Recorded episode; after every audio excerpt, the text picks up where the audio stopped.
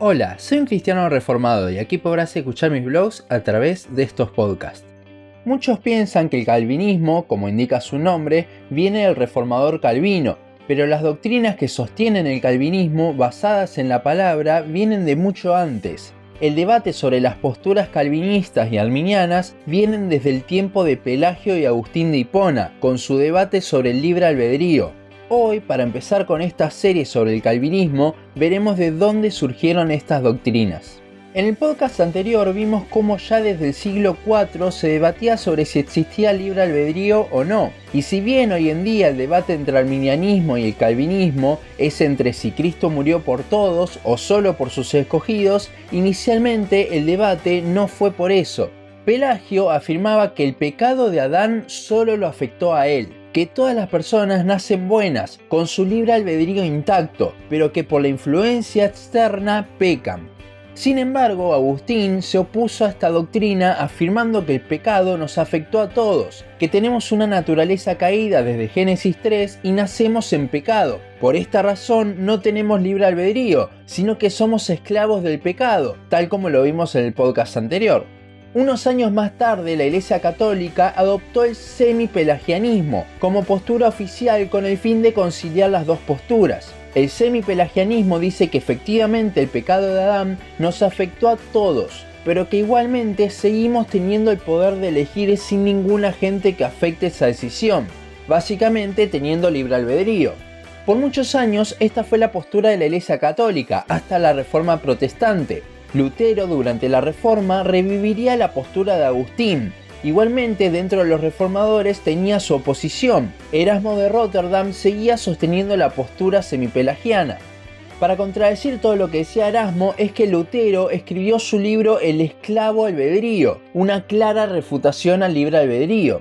En medio de esto es que surge Calvino como reformador sosteniendo la misma postura que Lutero la Iglesia Reformada finalmente toma como postura oficial aquella que proclamaban Agustín, Lutero y Calvino. Sin embargo, pocos años después de que Calvino muere, en Holanda, se levanta un profesor a enseñar las doctrinas de Pelagio. Este era Arminio, volviendo con esto a la doctrina semipelagiana que había adoptado la Iglesia Católica. Si bien nunca publicó nada oficialmente refutando al calvinismo, una vez muerto, los estudiantes de Arminio, llamados los remonstrantes posteriormente, juntaron sus notas y crearon los cinco puntos del arminianismo. El primero es la depravación parcial, si bien no proclamaban el libre albedrío como Pelagio, sí lo proclamaban como la postura semipelagiana, diciendo de que aunque tenemos la naturaleza caída por Adán, esta no nos influencia a la hora de tomar decisiones, sino que podemos elegir lo que querramos. El segundo punto es la elección condicional. Aquí es donde empezamos a ver los problemas. Si Dios les había dado libre albedrío a las personas, predestinar a alguien para salvación, como dice la Biblia que Dios hizo, sería intervenir con ese libre albedrío. Así que para conciliar ese libre albedrío con la palabra predestinación, afirman que la predestinación era en realidad la presencia de Dios, diciendo que Dios ya sabía quiénes lo iban a elegir en un futuro. Entonces, esa elección antes de la fundación del mundo de Dios estaría condicionada por si la persona elige o no a Cristo. El tercer punto del arminianismo es la expiación universal. Como Dios le dio libre albedrío a las personas, Cristo murió por todos, cosa de que cada persona en la historia pueda decidir si ser salva o no. El sacrificio de Cristo solo sería efectivo cuando la persona decidía por Cristo. El cuarto punto entonces es la gracia resistible que dice que al tener la persona libre albedrío, por más de que Dios la quiera salvar, la decisión de la persona puede decirle no a Dios, dándole más poder a la voluntad humana que a la voluntad de Dios. Y el último punto del arminianismo es la seguridad condicional. Como hasta ahora todo dependía del hombre, su seguridad también lo hace. Si la persona se desvía, los arminianos decían que perdía la salvación por su elección de alejarse. Estos cinco puntos los presentaron los alumnos de Arminio ante el Sínodo de la Iglesia de Holanda, el mayor órgano de la Iglesia protestante en ese entonces, con el fin de que en la Iglesia se deje de predicar el calvinismo. El sínodo o concilio se reunió en la ciudad de Dordrecht en 1618 y 1619. Este fue conocido como el Sínodo de Dort y reunió a más de 150 teólogos para debatir sobre el tema. Tras varias sesiones, el sínodo de Dort expuso al arminianismo como una herejía y dio lugar, tomando las enseñanzas de Agustín, Lutero y Calvino sobre la palabra de Dios, a lo que hoy conocemos como los cinco puntos del calvinismo, como respuesta a los cinco puntos del arminianismo. Estos cinco puntos del calvinismo son la depravación total, la elección incondicional, la expiación limitada, la gracia irresistible y la perseverancia o preservación de los santos. Entonces Calvino no escribió estos cinco puntos, sino que primero fueron los cinco puntos del arminianismo y para refutarlos es que entonces surgió el tulip, acrónimo formado por las iniciales en inglés de los cinco puntos del calvinismo que se traduce como tulipán. Igualmente, con el correr del tiempo, el arminianismo ganó mucho lugar entre la iglesia protestante. ¿Por qué es que pasó esto?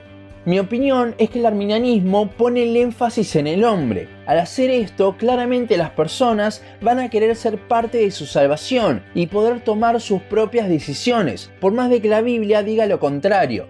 El hombre siempre busca ser el protagonista de la historia, cuando en realidad el protagonista siempre será Dios. Y gracias a él, hoy en día ha habido un nuevo resurgir muy grande de la doctrina conocida como calvinismo, doctrina reformada o doctrinas de la gracia.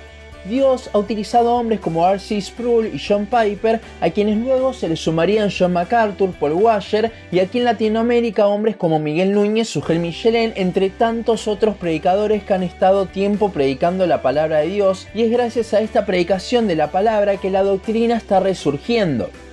Cuando el hombre se centra en sí mismo es que empieza a errar en la doctrina, pero cuando se centra en exponer en una forma fiel la palabra de Dios es que Dios es colocado como el protagonista de todo.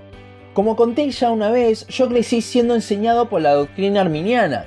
Estudié en un instituto bíblico tres años donde me enseñaban las doctrinas arminianas, a excepción del último punto sobre la pérdida de salvación pero luego de que el Señor me inquietase sobre lo que aprendía en ese instituto, es que comencé a estudiar por mi cuenta la palabra y pude ver estos cinco puntos del calvinismo claramente reflejados en la Biblia.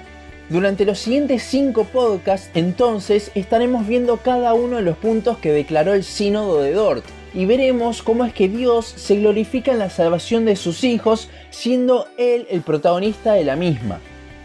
Pero hasta aquí nuestro podcast de hoy. Seguimos en Facebook, Instagram, YouTube y Spotify. En todas nos encontrás como un cristiano reformado. También seguimos en uncristianoreformado.blogspot.com para leer el resto de nuestros blogs. Nos vemos en la siguiente ocasión.